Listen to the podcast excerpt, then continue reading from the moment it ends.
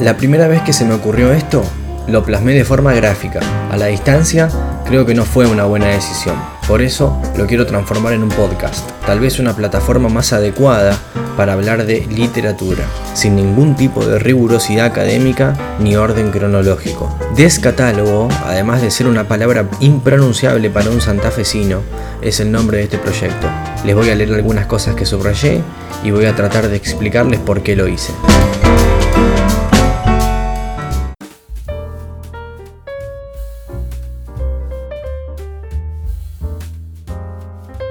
Siempre que me encuentro en un bloqueo creativo, lo digo así porque suena más canchero, voy a visitar a Julio Cortázar.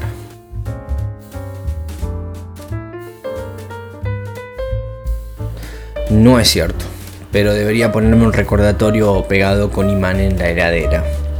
Aunque esta linda historia empiece con un intento pretencioso deplorable, la realidad es que cuando abro Rayuela me doy cuenta que subrayé todo, absolutamente todo. Se ve que a veces leía acostado porque el trazo del lápiz es mucho más fino y sinuoso. En algunos párrafos directamente hice un corchete al costado. Otros pasajes están llenos de flechas y asteriscos y refutaciones.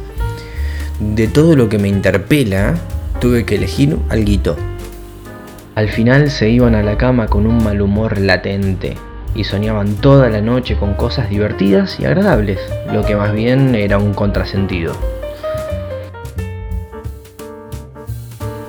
Perdonen que me ponga un poco Carrie Bradshaw, pero no pude evitar preguntarme, ¿por qué soñamos lo que soñamos?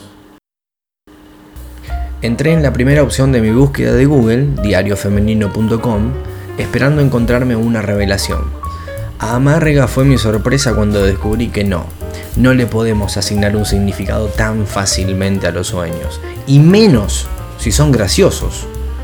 Una risa en un sueño puede implicar desde un delirio impulsado por el puré de garbanzos de la cena hasta una situación avergonzante que pasó en tercer grado. La periodista Laura Sánchez, sin embargo, reconoce que un sueño gracioso tiene un componente de talento y creatividad importante y que por ello hay que ser agradecidos. Nuestro cerebro puede estar recompensando que hemos hecho una actividad muy productiva, por ejemplo.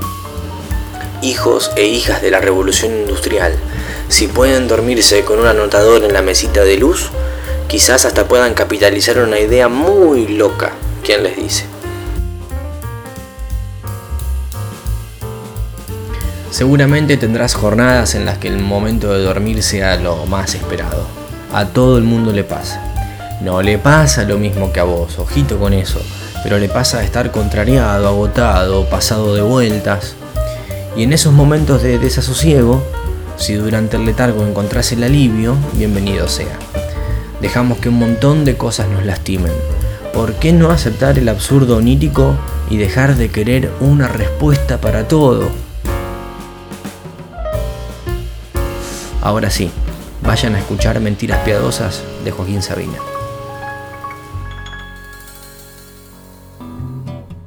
Si querés, podés suscribirte a mi boletín desde el link que está en la descripción de este podcast.